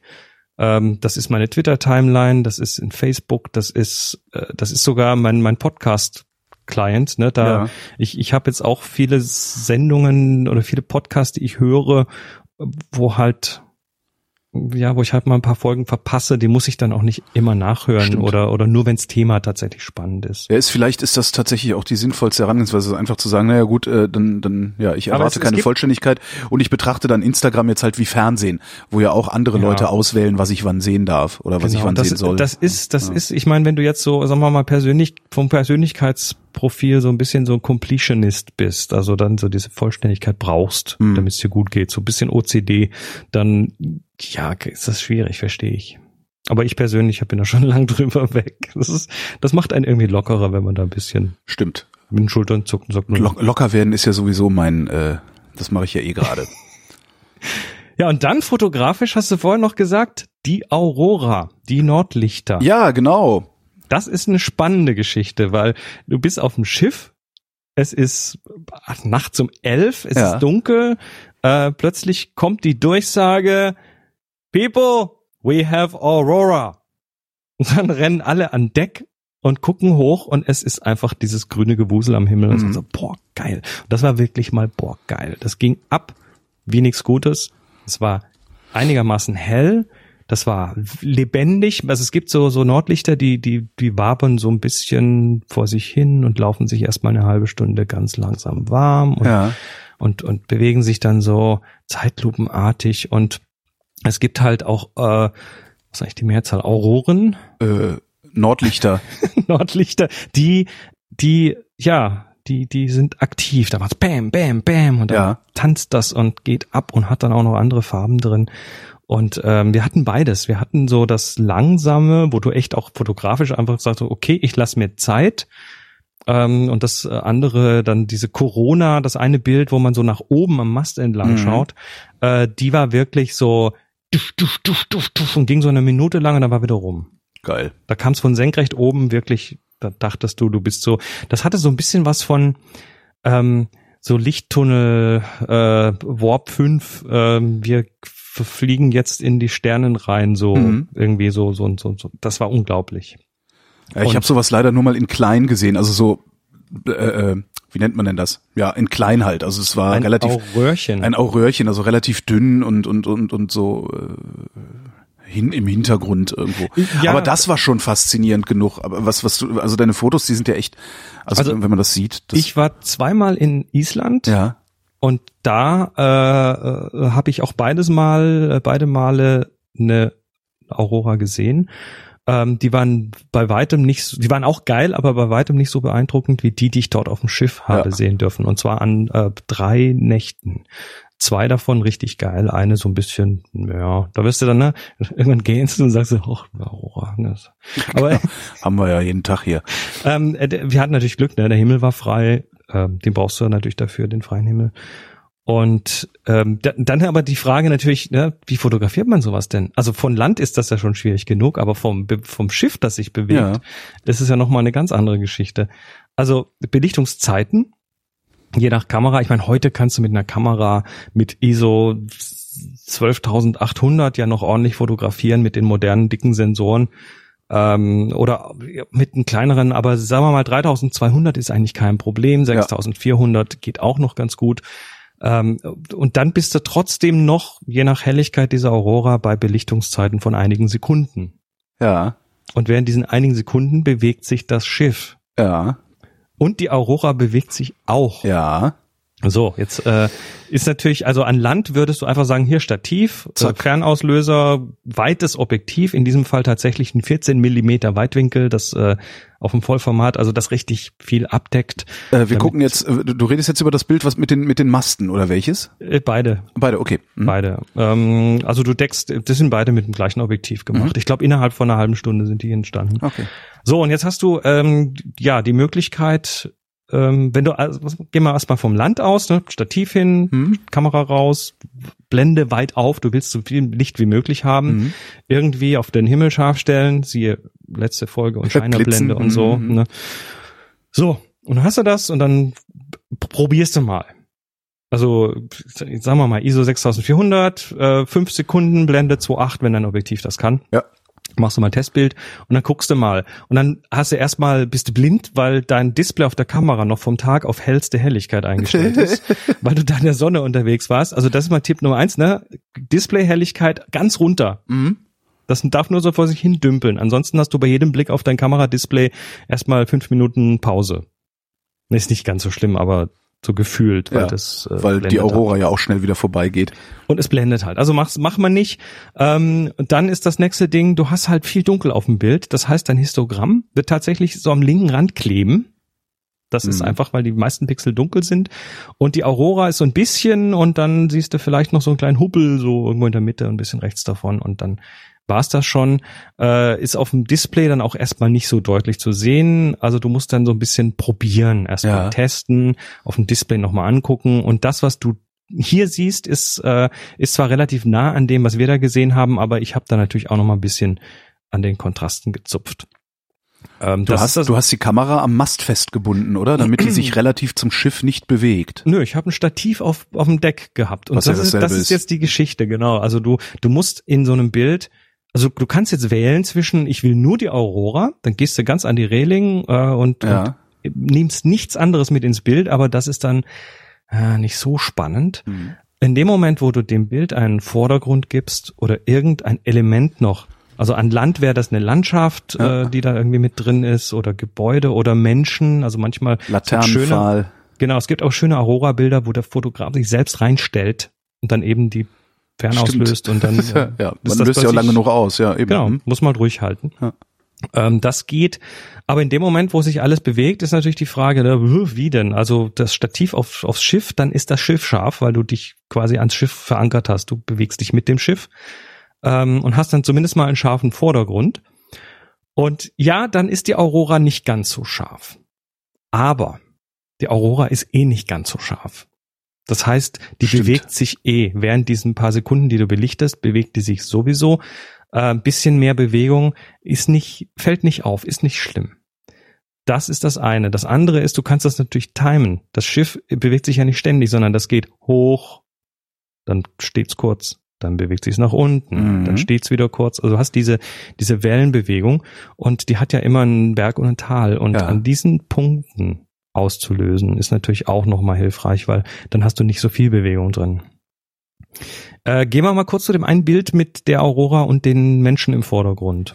Also Äh, An Bord Jo, hast du, hast du jetzt ein Stück Schiff, ein bisschen Leinen, ein bisschen äh, oder Taue oder wie man die dann nennt. Oh Gott, jetzt alle Seefahrer mögen mir verzeihen. Schnüre, Schnüre, genau. Kordeln Schnüre, und Schnüre genau. und Faden, Und Garn. Genau. Ähm, und jetzt, Zwirn, Segelzwirn. ich sag dir jetzt mal, was ich an dem Bild nachbearbeitet habe. Ja, Also, äh, man sieht vorne im Vordergrund das Schiff. Mhm. Ähm, erstmal der Gedankengang dahinter war, ich will äh, eine Rahmung haben. Ich will eine optische Einrahmung dieser Aurora haben. Mhm. Das heißt, ich habe links Menschen und, und Mast und äh, oder Menschen und das Ding, was vom Mast weggeht, keine Ahnung. Äh, und rechts eben diese Leinen, die da nach oben gehen und dazwischen die Aurora. Das heißt, wir haben da schon mal so, so ein bisschen ein gestalterisches Ding, was die Aurora festhält, so visuell. Dann haben wir, was total zufällig, aber geil war, die, das Boot ist oder das Schiff ist rot beleuchtet. Das äh, Schiff hat Positionslichter. ja, Auf der einen Seite rot, auf der anderen grün. Fragt mich nicht auf welcher Seite. Und äh, das war jetzt so, dass da eben so ein leichter, ganz leichter, den hast du im Auge fast nicht gesehen, so ein ganz leichter roter Lichtschein auf dieses Schiff fiel von dem Aha. Licht. Das ist auch noch irgendwie reflektiert und so, also das ist ein bisschen diffuser.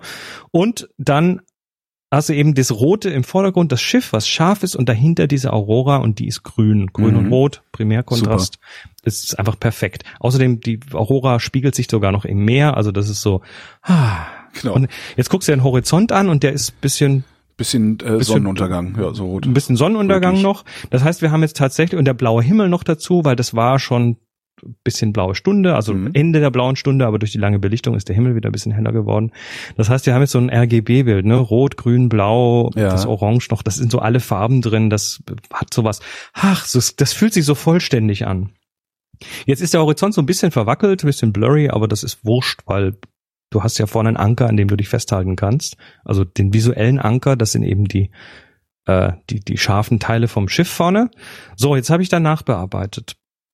Punkt eins, äh, ich war natürlich nicht der einzige Mensch, der fotografiert hat. Du Ja. siehst da auch Menschen, die Kameras hochhalten und kannst zumindest erahnen, dass hier noch irgendwie das Das ein oder andere Stativ da steht. Relativ Panik ausgebrochen.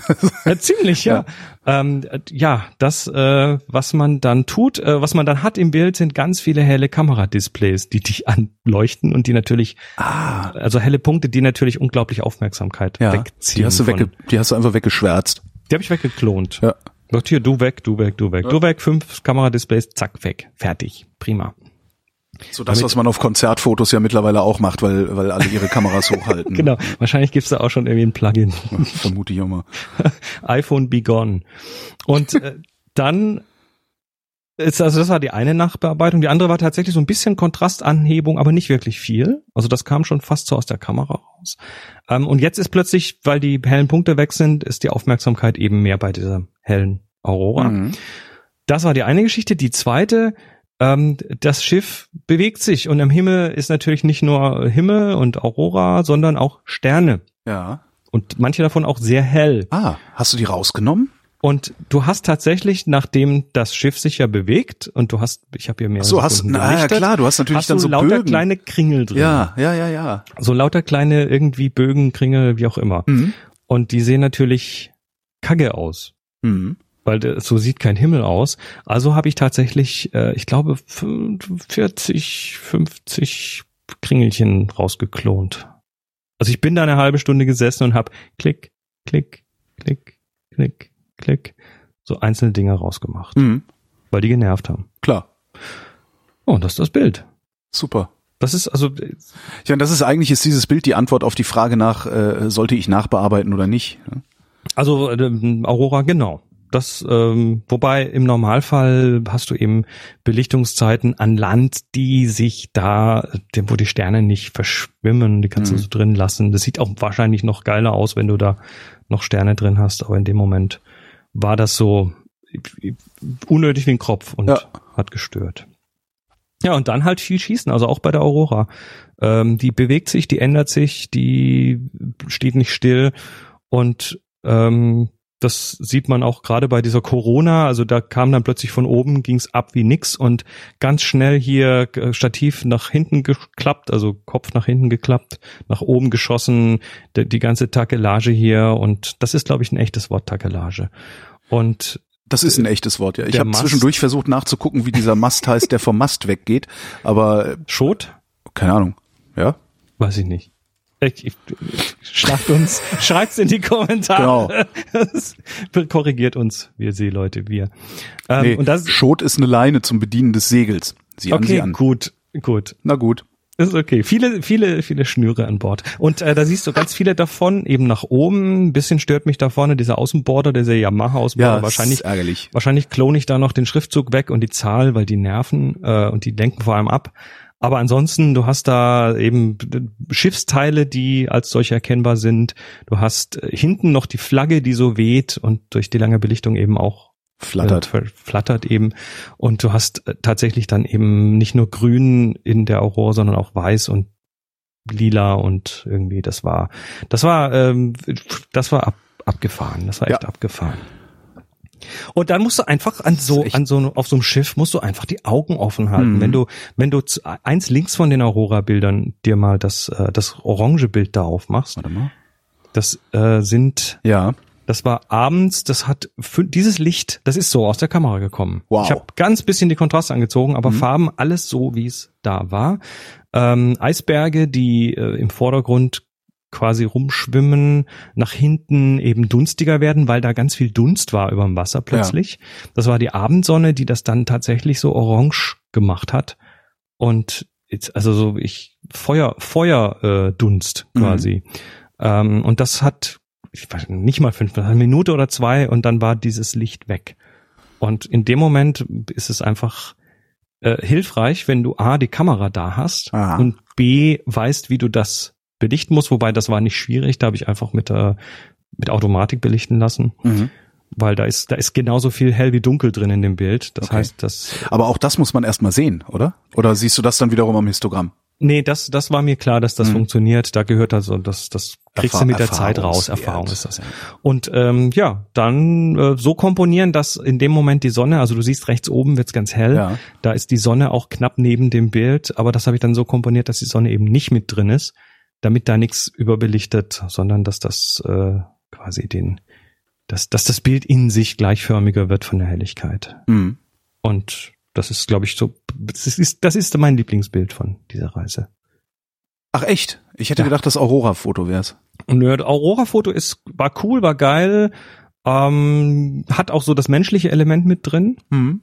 ähm, aber ich glaube das Mistfoto, aber das ist jetzt, ja, als Musiker hörst du ja auch andere Musik gerne Stimmt, als andere Leute. ja. Also das, das, das ist halt irgendwie, aber ich, ich weiß, dass, dass das Aurora-Bild funktioniert und dass das Bohr macht.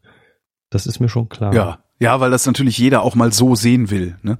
Also, Ja, kann man da. Ich will Ja, 20, muss man halt- 2018 will ich da wieder hin mit, mit Fotografen. da fangen wir schon mal an zu sparen. ja.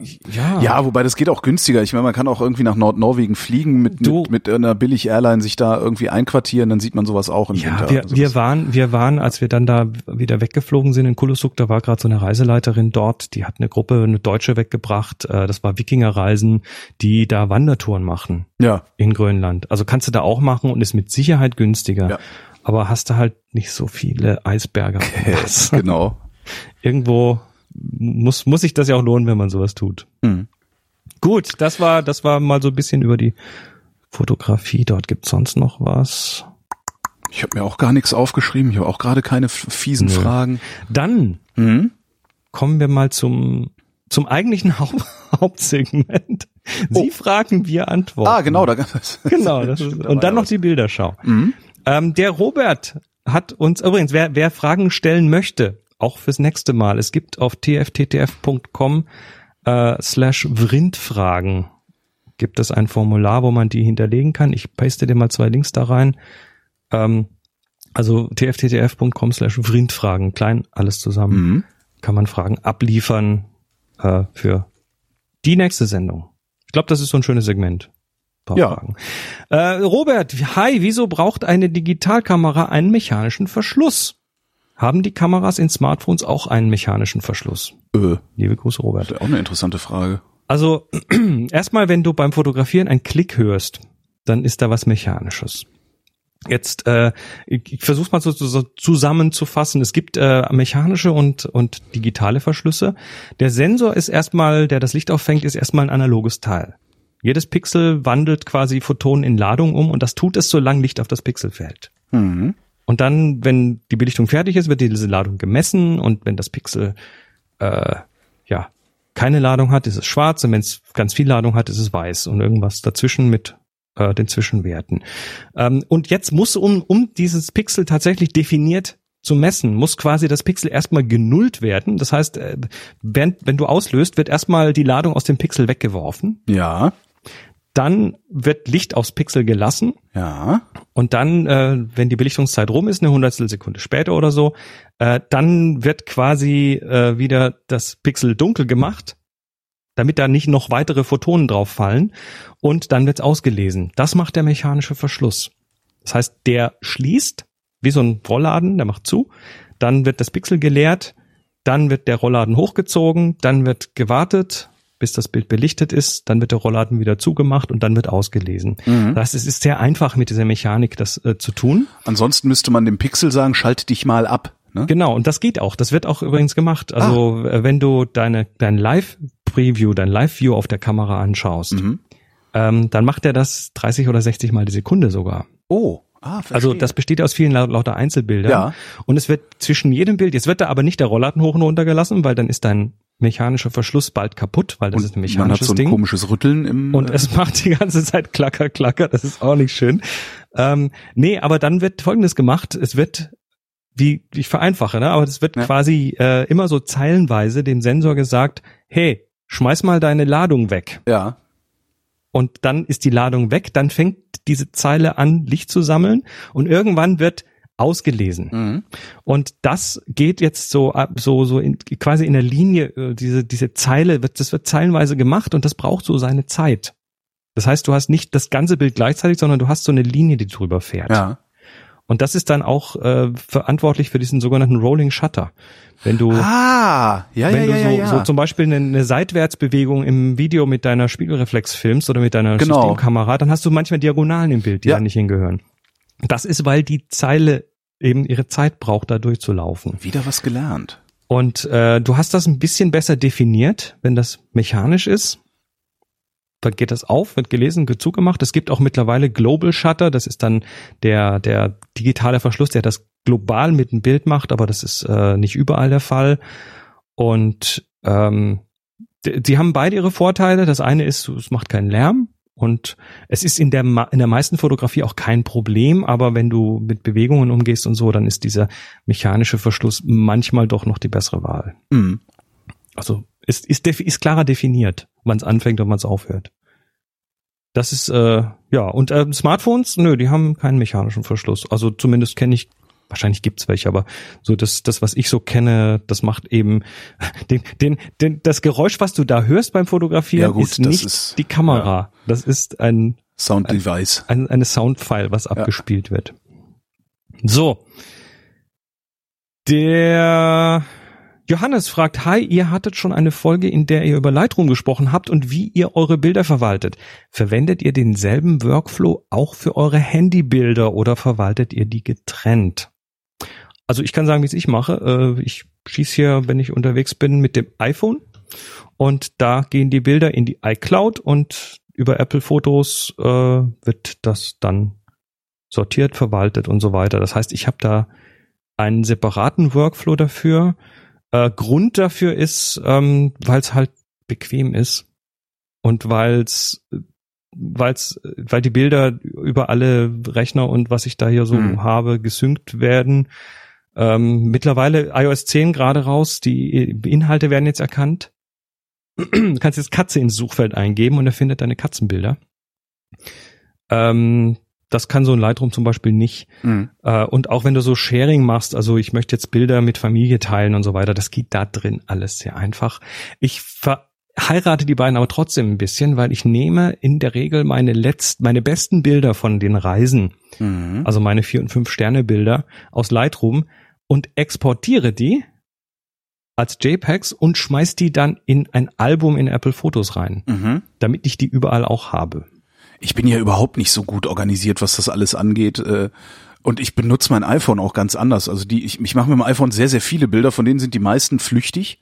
Kassenzettel, Kassenzettel, genau, ja, schöne, schöne Metapher, genau. Preisschilder. Ja, ja, sowas halt, ne? Ähm, und die Mach wenigen, die wenigen, die ich davon wirklich gut finde, die schiebe ich dann hinterher nochmal in Lightroom und äh, knupper da dran rum.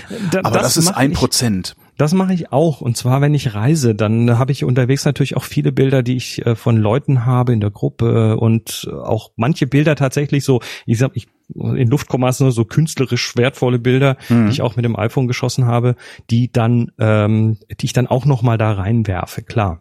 Also die dann auch nach Lightroom gehen. Also es geht in beide Richtungen so ein bisschen. Aber so diesen, es, es gibt halt keinen Sync-Prozess Mhm. zwischen diesen beiden. Ja, und jetzt die Frage, die man potenziell auf eine ganze Sendung oder auf mehrere Sendungen ausweiten könnte. Dann wissen wir schon, was wir nächstes Mal machen. Ich mach mal kurz, ne? Ja. Ich weiß auch nicht, ob ich es in der großen Länge Okay. überhaupt machen möchte. Andreas äh, sagt, welche Stative und Stativköpfe sind empfehlenswert? Ach Reichen Scheiße. Preiswert der Stative oder muss man mehrere hundert Euro in die Hand nehmen, um vernünftige Ergebnisse zu erhalten? Auweia. Auweia, ey. Ich glaube, ja, das ist, glaube ich, auch sowas so ein bisschen äh, äh, Linux und Windows, ne? Ich mach mal. Da kann man, äh, glaube ich, so Betriebssystemkriege drüber entfachen, Nee, oder? kann man, Nee? kann man nicht. Kann man vielleicht über den, also mach mal ganz kurz. Ja. Warum brauchst du ein Stativ? Damit es nicht wackelt. Jo. Damit das Bild nicht verwackelt ist oder damit du lang belichten kannst, also siehe Aurora und so Zeug. Ähm, das, der Aufgabe vom Stativ ist es, Vibrationen zu hemmen. Mhm. Also Kamera soll einfach ruhig sein Mhm. und Vibrationen entstehen durch äh, Wind Mhm. und den Boden, der sich bewegt. So, dann äh, hast du verschiedene Materialien, die du da auswählen kannst. Also ein Stativ kann aus Stahl sein, aus Alu, aus Carbon oder sogar aus Holz. Mhm. Und äh, die haben wieder unterschiedliche vibrationshemmende Ma äh, ähm, ähm, äh, unterschiedliche äh, Auswirkungen auf die Vibrationen. Also äh, Holz ist tatsächlich von der Vibrationshemmung am besten.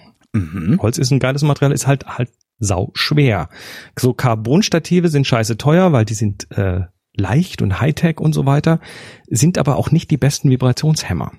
Mhm. Deshalb siehst du manche Fotografen, die dann mit einem riesen dicken Carbonstativ rumrennen, damit das dann wieder die Vibrationen hemmt. Äh, dafür ist es dann wieder schwer. Mhm. Ähm, das, äh, die gibt's in verschiedenen Größen, von der 10 Euro Krabbelkisten-Variante mit gefalzten Aluprofilen als Beine bis zu, ja, wie gesagt, dicken Carbongeschichten und so weiter. Ähm, die Größe hat so ein bisschen auch mit der, mit der Stabilität zu tun, weil wenn du eine schwere Kamera auf ein dünnes Stativ machst, dann kann das auch wackeln. Ja. Ähm, dann besteht ein Stativ aus drei Beinen, hat eine Mittelsäule in der Regel. Äh, die Mittelsäule ist, äh, ist, ist böse, die ist vom Teufel. Ja. Weil wenn man die auszieht, dann so, ja, hat dann- man quasi eine Stange und da Und die wackelt ist- dann hin und her, Du, wenn. du ja. kennst das noch so von äh, ich, so, so Leute, die oben auf so langen Stangen sitzen und dann so so hin und her wackeln, so so Artisten. Mhm. Ne? So ist das mit der Mittelsäule. Dann Ja. der Kamera macht das Gleiche. Dann gibt es äh, ja, also ich sag mal so, ich kann auch mit dem kleinsten Stativ stabil arbeiten, Mhm. indem ich einfach die Beine nicht ausziehe, sondern das klein lasse. Ja.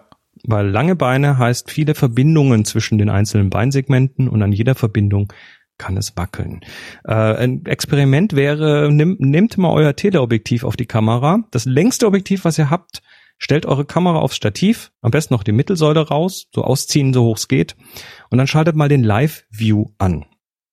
Also, dass, dass ihr das Bild live seht und dann zoomt da mal rein, also digital auch reinzoomen, soweit es geht. Äh, Und dann äh, macht auf irgendwas scharf und dann stapft mal neben dem Stativ auf den Boden. Und dann sieht man relativ schnell, wie gut das eigene Stativ ist. Ähm, aber mit dem ganzen hier Technik und Gas und äh, vielleicht hören auch viele zu, die jetzt eine Rechtfertigung suchen, endlich mal wieder ein neues Stativ zu kaufen. Äh, was viel wichtiger ist, Ja. ist die Kette von unten nach oben. Mhm. Äh, bei den ganzen Verbindungselementen. Das, die Stabilität des Stativs hängt ganz massiv davon ab, wie man damit arbeitet. Also du hast ja Verbindungen. Du hast ja erstmal die Verbindung äh, Fußboden oder Boden zu Stativ. Mhm. Das kann, der Boden kann aus Stein sein, das kann aber auch Gras sein. Ne? Das haben wir da schon mal möglicherweise eine, eine Ecke, die wackelt. Ähm, dann hast du zwischen den einzelnen Beinsegmenten Verbindungen, Mhm. die natürlich locker oder festgezogen sein können. Und äh, manchmal sind das drei oder vier Beine, also Segmente. Ähm, und je mehr das sind, desto instabiler wird das Stativ. Mhm. Ähm, dann hast du zwischen Stativ und Stativkopf eine Verbindung, weil obendrauf auf dem Stativ die günstigen sind quasi integriert, aber äh, normalerweise kauft man sich ein Stativ, was was aus Einzelteilen besteht. Ja. Also du machst einen äh, Kopf A auf ein Stativ B obendrauf. Das kann man festziehen oder es lassen. Wenn das locker ist, ist auch doof. Mhm. Ähm, dann hast du zwischen, dann hast du Ich beginne Kamera- übrigens, ich beginne übrigens gerade zu verstehen, warum ich kein Stativ habe. Aber ja, hm? Ich mach das mal kurz noch fertig. Ja, dann, hast ja, du, ja. dann hast du unten an der Kamera hast du eine Stativplatte, die dann zu dem Stativ passen muss. Das, das, damit kannst du die Kamera quasi raus und reinmachen ins Mhm. Stativ ganz schnell. Mhm. Das heißt, du hast äh, zwischen zwischen Stativ und Stativplatte hast du eine Verbindung. Mhm. Die kann auch locker oder fest sein. Dann hast du zwischen Platte und Kamera eine Verbindung. Die kannst du auch locker oder fest machen. Ähm, ja, das heißt, du hast von unten bis oben im schlimmsten Fall irgendwie acht oder neun Verbindungsteile, die alle, äh, an denen es kranken kann.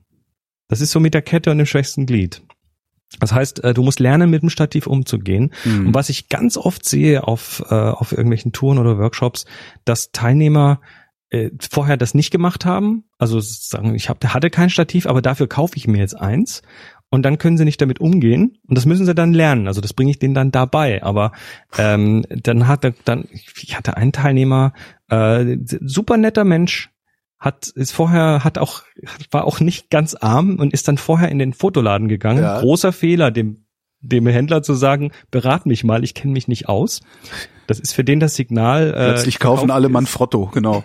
Genau. Dann hat hat der sich ein sehr teures Stativ mit einem sehr teuren Stativkopf verkaufen lassen. Was, ähm, also Andreas sagt, muss man mehrere hundert Euro in die Hand nehmen. Der hat mehrere tausend Euro in die Hand Alter genommen. Vater. So, jetzt äh, hast, hast du den, den High, das High-End-Stativ, das ist schön, das ist auch dann rock solid. Mhm. Und dann hast du noch einen High-End-Stativkopf, der Funktionen hat, die du nicht brauchst. Mhm. Und in dem Fall war das dann ein Kugelkopf. Da gibt's auch noch verschiedene Kopftypen. Also das, da könnten wir, da allein darauf können wir eine ganze Sendung machen. Hey. Aber der Kugelkopf ist so ein, so ein viel benutztes Ding. So, und jetzt ist dieser Kugelkopf, äh, der, der normalerweise im einfachsten Falle eine Schraube hat, Ja. mit der du diesen Kopf löst, dann die, das, Dann bewegt sich das die Kamera bewegt fest und dann, dann dann bewegt. Mhm. machst du wieder fest und dann hält das. Und das ist, der, das ist die einfachste Variante. Äh, die etwas advancedere Variante hat dann noch so eine, so eine Friktion. Also du kannst Ach, die, die Stärke der Friktion mit einer zweiten Schraube einstellen. Mhm. Ähm, das heißt, wenn du den aufdrehst, fällt nicht gleich die Kamera runter, sondern du kannst dann halt so ein bisschen schieben und gegen den Widerstand schieben und den Widerstand stellst du ein. Äh, die, die nächste Variante hat drei Schrauben. Da hast du dann eine dritte Schraube, mit der du die horizontale Achse, also wenn du ein Panorama schießen willst zum Beispiel, Mhm. aufmachen kannst, ohne den Rest zu bewegen. Ähm, und dann ist aber schon genug, das reicht. Der Stativkopf, den dieser Mensch mitgebracht hat, hatte fünf Schrauben. Das, ja. Mhm.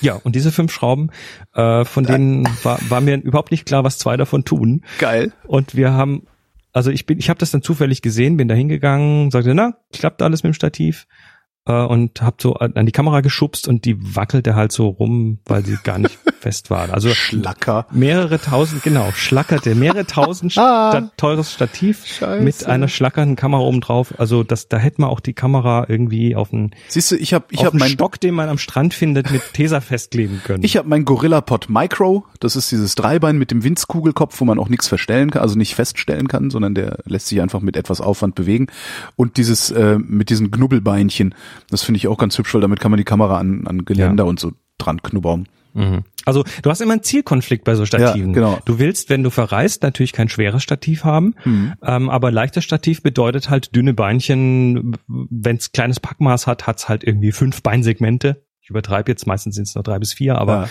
äh, je mehr Segmente, desto kleiner kannst du das Ding packen, aber desto instabiler wird es und damit du die Höhe erreichst, äh, hat es dann auch noch eine Mittelsäule, die dann 30 Zentimeter, äh, also dann hast du keine Stabilität, vor allem wenn Wind bläst. Aber äh, also Andreas, du musst jetzt nicht irgendwie 1000 Euro in die Hand nehmen.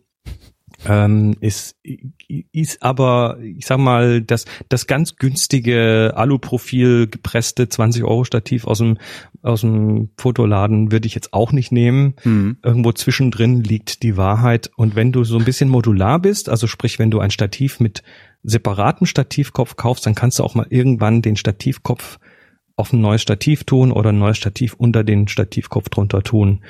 Äh, und dann geht das schon einigermaßen. Ähm, generell weniger Beinsegmente sind besser. Äh, das Material muss nicht gleich Carbon sein, also äh, Ja. preisbewusst ist Alu zum Beispiel ein gutes Material. Das Mhm. ist zwar jetzt nicht so super leicht, aber immer noch leichter als Stahl oder Holz und kostet deutlich weniger. Und ähm, im Zweifelsfalle, das Stativ muss jetzt nicht unbedingt 1,80 Meter groß sein, damit du da im Stehen fotografieren kannst, sondern ähm, setz dich hin. Ja. Nimm, mach das Stativ kürzer. Oder Außerdem stell's hast- auf irgendwas drauf, was sowieso da ist und was stabil ist. äh, Genau, Fels also ich so. fotografiere ganz viel jetzt wieder in Donegal. Ich bin fast immer irgendwo, ich hatte, ich hatte dann natürlich auch noch so eine, so eine Windregenhose an, ne, Mhm. die, wo du dich dann auch locker auf den Boden setzen kannst mit. Äh, und habe dann ganz oft eben von den drei Beinsegmenten meines Stativs eben gar keins ausgefahren, Mhm. sondern nur diese Hauptbeine genommen und das äh, Nur die dann- Stange hochgekurbelt. Nicht mal, nee, genau, nur die Stange hochgehoben. Nein, Stöckchen gefunden, Tesafilm Ähm, nee, und, und dann hast du plötzlich auch mehr Stabilität. Also du kannst da ganz viel machen mit Technik und brauchst gar nicht so viel in, in Equipment investieren. Mhm. Das waren die Fragen. Das waren die Fragen. Ja, mehr Fragen, äh, den Link gibt's auf rind.de. Klickt einfach drauf Genau. äh, in den Show Notes. Was Jetzt wir machen jetzt wir noch Die, die Vrind- Bilderschau, Bild- genau. Die Vrind-Bildersau. Die Bildersau. Genau, Marius. Ich habe jetzt mal drei gewählt und Ja. äh, habe gesagt, ich ich äh, schaue mir die an und habe jetzt aber jetzt nicht, also ähm, wer da mitmachen möchte.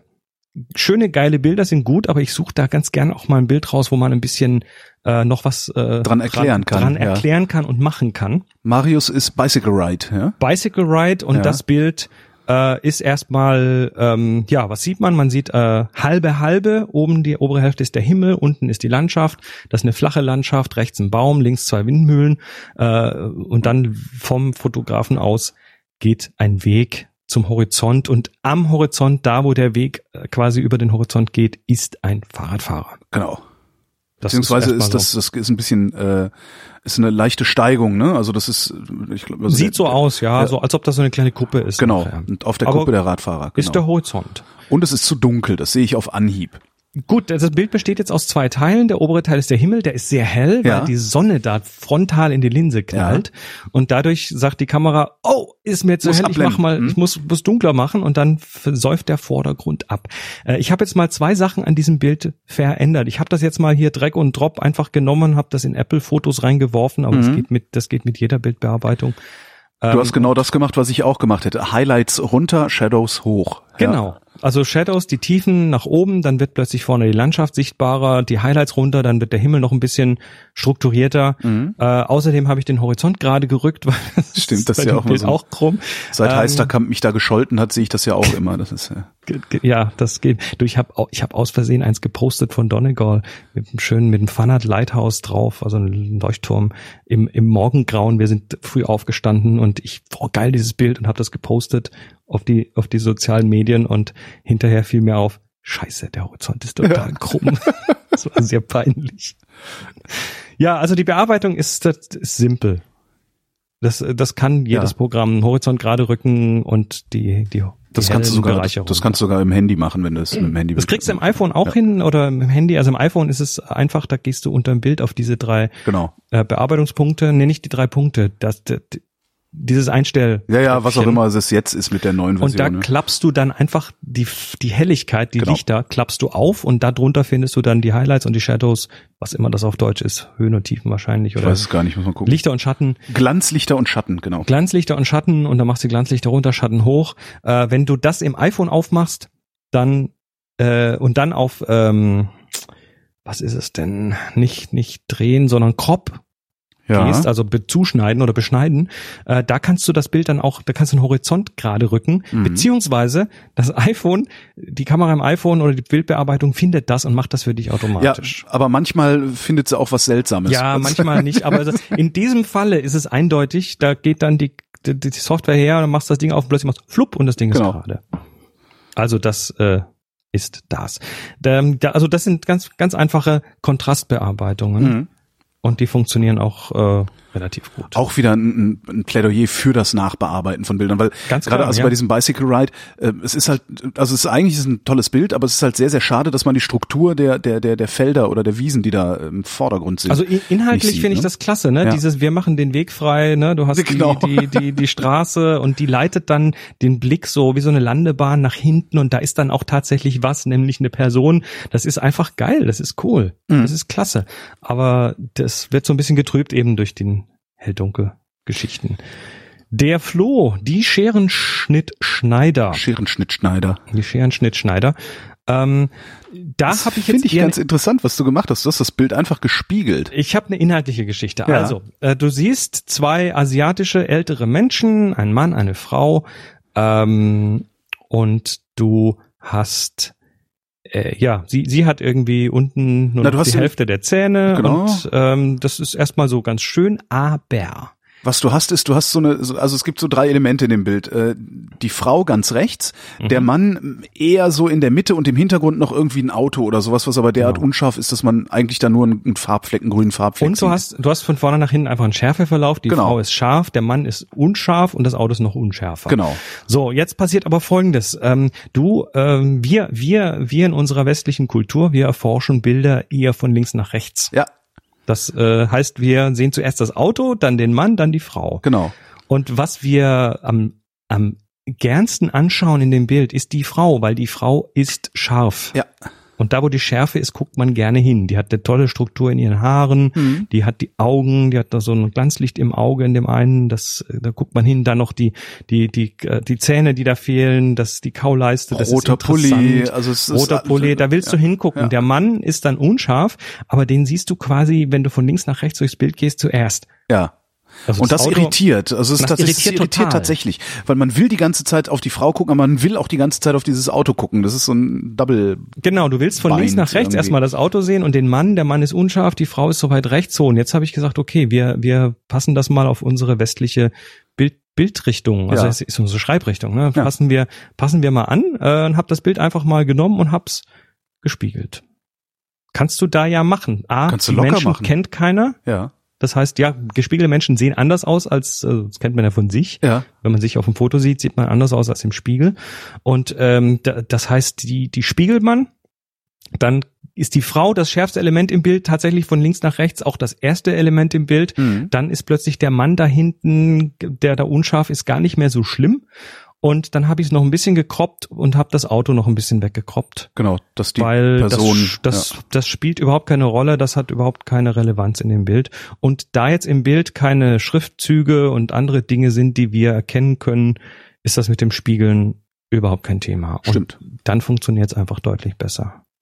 Ist so eine Idee, auf die wäre ich nicht gekommen. Ich hätte mich immer gewundert, warum mein Foto irgendwie nicht so schön ist. Äh, aber es einfach mal zu spiegeln hätte ich, ja, klar, weil man die Gesichter nicht kennt. Tja. Die, Ja. die, die Sachen linkst du mal in den Shownotes. Ja, sind schon. Kann jeder ja. gucken, die, Ja. die ich jetzt, ich, also ich habe mir jetzt einfach mal die Freiheit genommen, die Dinger zu bearbeiten und online zu stellen. Sollte das einer von euch dreien nicht mögen, dann sagt Bescheid und ich nehme sie wieder weg. Kommen wir zum letzten Bild. Ein, was ist denn das? Ist das ein Erdmännchen? Nee, was ist denn das? Irgendein Tier, äh, Nikolas, äh, also nicht das Tier heißt Nikolas, sondern Ja. Nikolas hat fotografiert und äh, er nennt das hinter Gittern und das ist, ja, was ist denn das? Ein, Ein Tier. Ein nett, nett, eigentlich ein ganz nett aussehendes Tier, das sich, äh, das, das durch, durch äh, einen Gitterzaun guckt und sich gleichzeitig an den Gittern festhält. Und das sieht dabei sehr menschlich aus.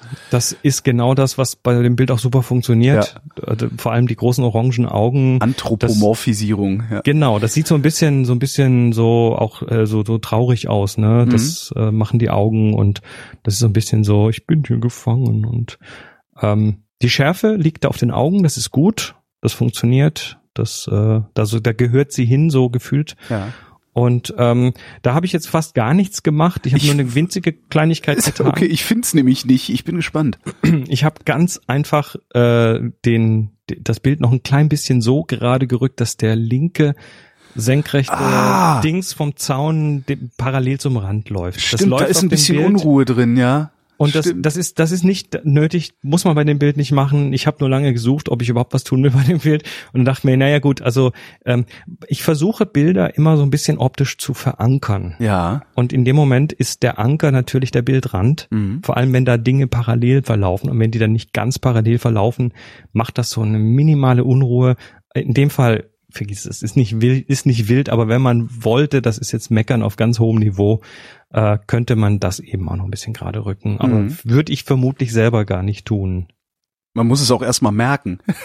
und wenn man, Naja, klar, wenn du jetzt so gezielt hingehst, sagst du mal gucken, was ich da tun kann, äh, aber, Also wenn oder, man oder hast du das im Gefühl? Also spürst du, dass da was nicht stimmt und was gemacht werden muss? Ähm, nee, aber ich weiß, dass, dass manche dieser Dinge, ich meine, da ist es jetzt nicht so wild, aber gerade so ein Horizont mit Wasser, wenn das abschüssig ist, dann widerspricht das unseren Erfahrungen und dann wird der Betrachter auch bei einem halben Grad äh, Wasseroberfläche, die nicht ganz im Wasser ist, sprichwörtlich, äh, wird das merken, Mhm. wird das fühlen und vielleicht nicht nicht den Daumen draufhalten können, aber äh, da irgendwas stimmt nicht ganz. Mhm. Und damit kriegst du das quasi weg. Das ist jetzt in dem Fall, wie gesagt, vergiss es, ist nicht wichtig. Ja. Aber wenn das jetzt noch ein, ein Grad weiter wäre, dann wäre es wahrscheinlich äh, deutlich sichtbar. Aber ich unterstelle Nikolas einfach mal, dass er das, äh, dass das schon so richtig ist und dass er das auch so gewollt hat. Ja, Ja, damit sind wir dann mal wieder am Ende der Sendung. genau. Einsendungen für die Bilderschau, genauso wie Einsendungen äh, von Fragen, die ihr habt, äh, die Chris dann beantworten kann, weil der sich auskennt. Ähm, einfach über die Links, die ihr auf vrind.de findet. Und äh, dann danken wir noch für die Aufmerksamkeit. Ne? Dankeschön. Gerne.